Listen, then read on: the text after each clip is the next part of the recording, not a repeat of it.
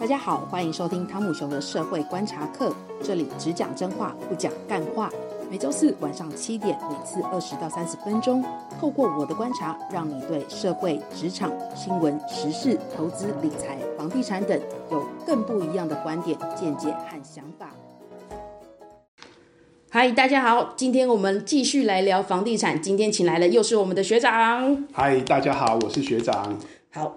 今天要来聊，我们正正式进入买房的阶段，但是买房有分为，你要买的是预售屋、新屋还是中古屋？我们今天先来讲买预售屋好了，学长可以跟我们讲一下什么是预售屋吗？所谓预售屋就是还没有盖好的房子啊，当然你可以从广义跟狭义区分。狭义的话呢，它是指这个连动工都还没施，还没连施工都还没施工的，就只有这个建筑格局图、平面图这一些。那在香港的。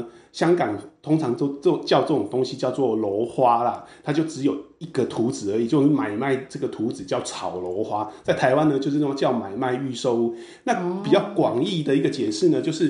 还没有完工拿到使用执照以前的呢的买卖，通常都叫预售屋啦。就是即使你盖一半，不管是你盖到三楼、盖到五楼，还是盖到五十楼，如果你楼层有一百层楼那么高，哦，还没盖好，就叫预售屋买卖。好，简单来说，反正他房子还没盖完，不是一个完整的完整的一栋建筑物，不是一个没有产权的情况之下，你买进了这个预售屋，你的买卖之间，呃，只有。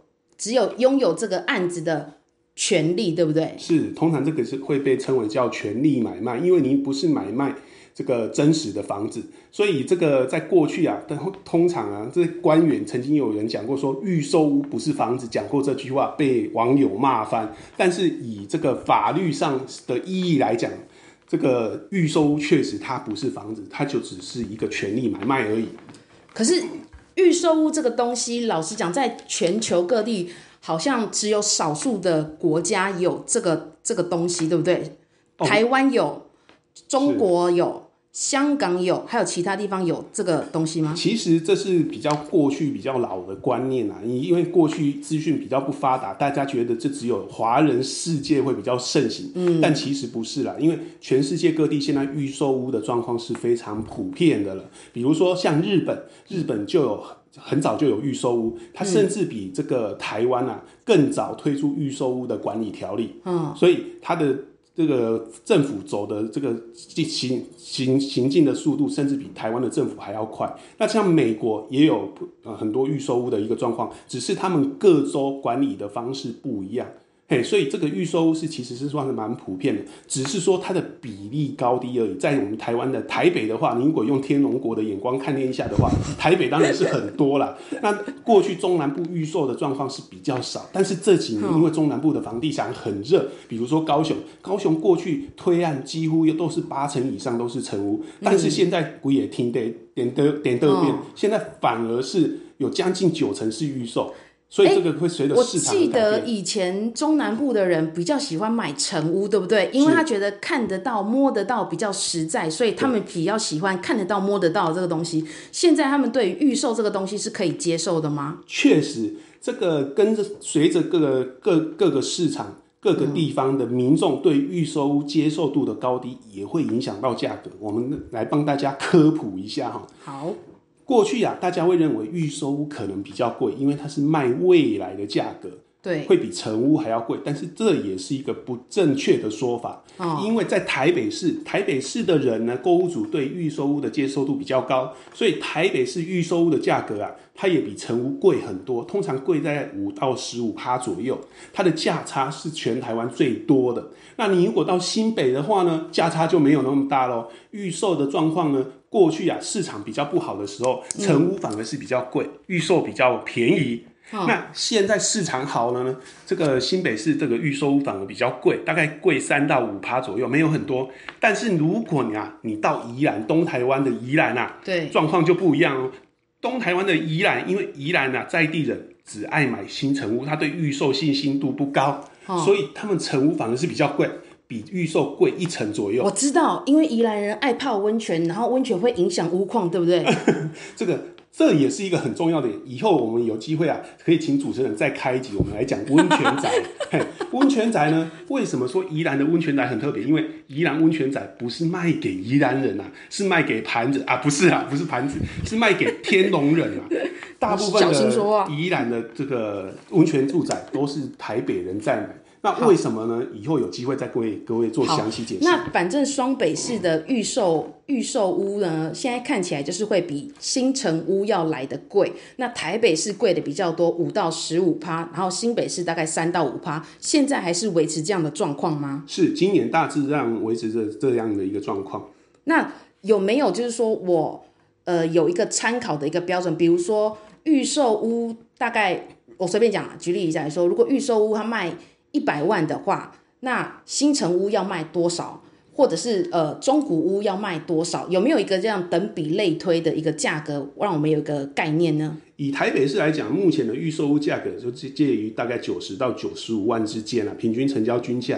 那那个成屋呢，的落在大概八十到八十五万之间。但是呢，其实这个价格是一个全市的平均价格啦，对一般民众买房子，它帮助不大，因为你不可能用这个价格去出你看上的案子，因为全市的价格不代表你这一个建案的价格。所以还是要按那个建案的基地条件嘛，跟建商的品牌很多的条件再去综合来看嘛。我们举一个比较实际的例子给大家听。如果大家过去有印象啊，在过去市场几呃，大概二零一六到二零一七年那时候市场很不好的时候，那时候新北市的板桥江翠北侧重划区有推出一个案子，第一个案子这个叫做江翠万，它的广告那时候广告打打出说比中古屋还便宜，最低只有三字头。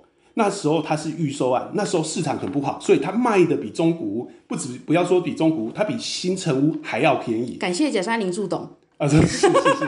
可是到现在江翠北侧从化区的这个预售屋的价格已经比成屋还要贵，因为市场变了，大家认为未来的房价会看涨，而预售屋卖的是未来的价格，所以大家就清楚易懂了。好，所以重点是丞相起风了。风势已经逆转到卖方市场不在我们身上了，但我很想了解的是说，如果这种看不见又摸不到的预售屋要去买的话，我它有没有一个好处在哪里，坏处在哪里啊？这个预售屋的好处，最明显的好处就是它的付款呢，算是相对轻松了。嗯，以目前的预售屋来讲，那我们先不要讲目前，我们讲一般正常的状况之下，预售屋的付款流程就是你在买的时候，大概付前付定签开，那定签开呢，大概是这个总价金的十五趴左右。那之这个定金开付完之后，开就是开工款，开工款之之呃之后就是付这个工程款，工程款呢依着工程进度的不同，再另外付掉十五趴。比如说有的建案就规定，它工程到了三分之一，你就要再缴五趴；三分之二你再缴五趴，到最后建案收尾的时候，你再缴剩下的五趴。所以。初期呢，你就是要缴三十趴，虽然听起来很高啊，它三十八好像就跟自备款一样，可是你可以分，因为一个建安现在工程期大概都拉到三到四年，你可以分三到四年来还这一笔款项，所以它的付款比较轻松。那如果是一般成屋买卖的话，你一次就要拿出三成、两到三成的自备款，是没办法分很那么多年去还。哦，简单来说，反正就是说我去买预售案子的时候，我就是把我的头期款。我分年度的去摊还，去去呃去缴款就是了。是。但是如果我去买成屋的话，我一次你就是要拿出这么多现金来，把你这几年存的家当一次梭哈就去进去了，对不对？确实。那最近这几年预售屋的优势更明显。那明显在哪里？主要是很多建案，很多预售屋建案，它推出这个工程期零付款，而且又推出低首付的方案。比如说，过去我们都讲。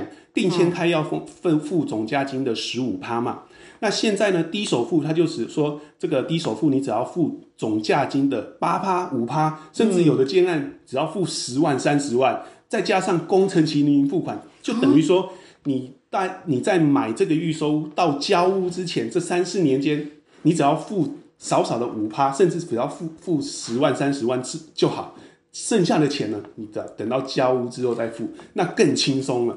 五趴耶！如果我要买个一千万的案子，台台北市啊，双北市一千万的五趴，哇，是这么诶是多少钱？要数学有够烂的，这个五十万，五十万，五十万，五十万，我就可以买一间一千万的房子。所以现在买房子啊，比买车子还便宜。哦，嗯，不是说错了，对不起啊，我口误。买房子甚甚至你比买车子还要便利，还要轻松。初期的时候真的是比较轻松，可是当、嗯、当然啊，重重点就是羊毛还不是出在羊身上。呃，是是是，你们这些羊要等着。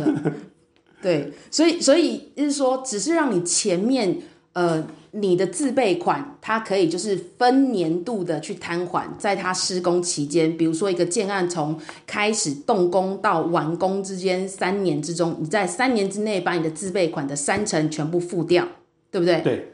好，那现在如果我们去买一个预售案，通常它的贷款的成数是多少啊？预售案贷款成数其实哦，这个只是。我相信很多人去建案看的时候，他都会跟你说，我们这个建案可以贷到多少。嗯。但是呢，他说的只是一个基本值啦。比如说，他如果宣称说这个建案，如果你是首购的话，可以贷到八成。但是银行不是傻子啊，他为什么要随随便便贷你八成？当然，他会评估你个人的还款跟信用条件。对。所以建案是，你不要轻易的相信这个销售小姐说的话，虽然她很漂亮。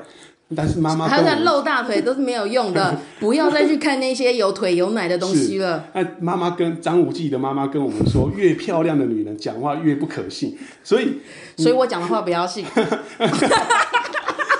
主持人讲了当然是 这个观众朋友讲完自己都在笑，天哪！对，那这个销售小姐即使再怎么跟你讲，这个都。不不能当做所有可靠的这个可信的东西啦。当然要能贷到几成，还款率利率多少，都是看你个人的条件。所以没有一定就是说我一定可以贷到几成，或者是我可以贷款的利率大概是多少，是，是不是？是这个没有要个人经过银行征信之后才会决定你能贷到多少。OK，好，那如果现在你没有任何的。我我是一个首购族，然后我没有任何的信用瑕疵，比如说我没有刷爆我的卡，我没有去动用什么循环利息啊，什么信信用呃贷款什么之类的，我就是一个正常缴款的乖宝宝。那我有一个呃，我想要买房子，那我现在去买的话，可以贷到多少？几成？这个一样，同样的一句话，就是要看你的。个人的还款的能力，所谓还款能力是什么？他会银行会看你的每个月薪资收入跟你的支出，有的银行甚至会要求你提供你的薪转户头，他要知道你每个月的还款多少，你的还款你的支出多少，他才会知道你的还款能力大概在哪里。这个以后我们有机会也会跟大家讲，你要怎么争取到最大的还款的一个优势或者房贷的一个优势。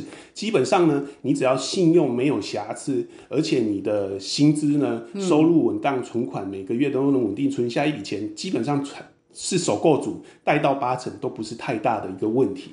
首购族贷八成不是问题，那利率的话，平常一般来说利率大概是落在多少区间呢？目前利率大概在一点五趴，一五五趴多到一点六。六趴多，那比较稍高一点呢，可能接近一点八啦。但不管怎样，这个利率算都算相对低啦。嗯、一般来讲，呃，除了这个个人收入能力之外，你的职业条件也会影响到贷款的利率跟成数啦。如果你是三师阶级的话，哎、欸，对对对对，就我是要问这个，是，是不是你是军工教的就特别有优惠啊？呃，对，军工教确实有优惠，军工教跟三师阶级都有优惠，不是讲那个头师、脚师、身体师那种三师。是律师、会计师、医师那种师啦，oh. 就是你收入比较高，而且很稳定，还款能力比较高的那一种人，嗯、这一种还这个优惠就比较多。那军公教的优惠当然是很多，军公教又不止优惠多，银行还会争相拉拢你这个好好客户。所以军公教的优惠又比三师还要好吗？是，不止贷款成数会比较好，oh. 利率也比较低哦。哦，那成数如果一般我首购可以贷八成，请问军公教可以贷到几成？军公教其实最高也大概都在八成啊，如果超过也没有比较好啊。呃，不不一样，如果那个影响到这个利率嘛，还有宽限期也都有影响，哦、其实都都是都有眉眉嘎嘎。那相对来说，虽然表面上军工教只能贷到八成，但是它可以增加其他额外的贷款，比如说修缮修缮贷这个装潢修缮贷款，它甚至可以再多五五趴到十趴左右。说再多盖贷给你。是说我我另外的八成的房贷之外，我再加上修缮的一成，是吗？是，也也是有这个可能的。哦，这么爽。那宽限期他们可以拉到多少？一般通常是三年，对不对？两年到三年。是，一般如果呃，如你是军工教族群的话，如果你信用能力也信用条件也很好，你主动争取的话，嗯、可以拉到五年，也不是什么问题。那大家可能想说啊，军工教为什么银行对军公交这么好？对，不开心，不公平。没关系，如果你观听众朋友你想买房子呢，我也可以帮助你。那个怎样？你也有十八趴可以借，可以挂在我的名下。嘿，我帮你争取贷款啊！以后你还不出钱，钱我来，你就拿去抵押人家的房地产，是不是？因为贱人！哇，讲讲这样太巧鬼，我是为大家好。你狗屁啦你！所以他们的利率可以贷到多少啊？基本上军公交的利率都是专案贷款的利率，甚至可以。比一点五趴还要低，都不是。我记得我最近看到的数字是一点三六，哎，确实，那呃，因为很多银行为了争取，比如说某一间学校啊，或者某一间大学，甚至会给这间学校、哦、这间大学或者没有某一个团体。给予特定优惠的利率的专案贷款，哦，所以那个利率都会很低。哎，欸，那我很好奇，流浪教师可以算吗？呃，流浪教师恐怕没办法算，不能算，是不是？一般要算专任的才是的。因为你流浪的关系，所以你后面有个师也不行，就是了。呃，是是是，因为流浪狗跟家里的狗就不一样。啊，我们我们不是在欺负流浪教师，流浪教师就真的很可怜。嗯。我们要多多的聘雇我们的本国人优秀的那个老师，那我们只是开玩笑的。好，那我我我很那如果这样子的话，呃，一般的首购族通常就是二八贷款嘛，自备两成，贷款八成，然后利率的话一点五到一点六，这都是去买预售屋可能会呃，大家通常落落在的那个基准条件是在这里嘛，对不对？但是要先说明一下，就是。很多人啊，包括过去之前韩国瑜爆发炒房事件的时候，都说他的预售屋拿去贷款，这是一般人容易犯的一个错误，就是嗯。用买卖成屋的那个流程标准来看预收屋啦，因为预收屋，我们刚才主持人提到，它不是所有权，它不是一个物权，它是个权利，权利买卖而已。嗯，所以预收屋是没办法贷款的哦，所以大家要注意一下。所以预收屋前期啊，才要才需要定签开跟工程款，它是不能贷款的，直到预收屋呃完工交屋之后。银行才会时候才能贷款，跟银行做对保嘛，对不对？是，所以你的贷款是来自于银行。但是如果有人告诉你说：“哎、欸，我自备款不足，那你可以帮我想办法吗？”啊？这个恐怕很难呐、基本上到了贷款的那一阶段，就是一翻两瞪眼。其实，如果消费者要自保的话，在预售屋买卖的时候，你可以要求这个卖方啊，就是建商或者代销，增列一条在买卖契约里面增列一条，说未来如果贷款额度不足的话呢，那这一这个买卖契约无条件作废，这个退户可以无条件退户，不收取任何违约金。当然。这是消费者是可以要这样做要求的，但是实际上没有人会理你，因为你是谁？为什么你要增加这个条款？对不对？好可怜哦，小资族就要被歧视。我只是想要买一间房子啊。呃，因为现在说说坦白了，因为现在房地产比较热了，嗯。如果你在市场不好的时候跟业者提出这种要求，嗯，业者可能想说：好啦，那我就卖你啦，因为现在市场也不好卖。对。但是现在市场很好啊，你不买，别人又要买。你干嘛这么这么唧唧歪歪，对不对？提出这么多要求，嗯、那这么多要求，我当然就不想卖。所以你现在如果要争议这种要求的话，当然也不可不是不可以，你可以提出来，但是没有人会相信，没有人会理你，就是。到底是谁跟建商举白旗投降的？哦，真的是害群之马哎！这个这个没办法，就是膝盖很软，一一下子讲一下就跪了，真的是。你你就投降了，这样子怎么去跟建商去 bargain 价格呢？确实，所以大家要团结，不要买房子。后来发现建商比你更团结，不卖你房子。那就来，大家来比气场。我觉得大家的口袋就会决定你的气度可以到哪里。大家这个建商吃吃大鱼吃大肉，我们平常粗茶淡饭，我们可以活得比建商还久，我们拼下去。不要不要再闹了，我们回归来，你不要再去骗人了，我们就开大门走大路，走正途的来去看说，说好，那如反正反正呢，每一个人，即应该是算每一个，不管呃你是什么样子的买方，只要你自备款是有一定程度的自备款，然后你缴得起定签开，你都可以稳定的去缴款。那在工期呢，施工期间呢，把这个自备款都缴完了之后，你房子完工的时候，你就可以，建商会过户到你名下，然后你就可以拿这个东西去跟银行贷款下来，然后就变成了你买一个完全新的新成屋的概念嘛，对不对？没错。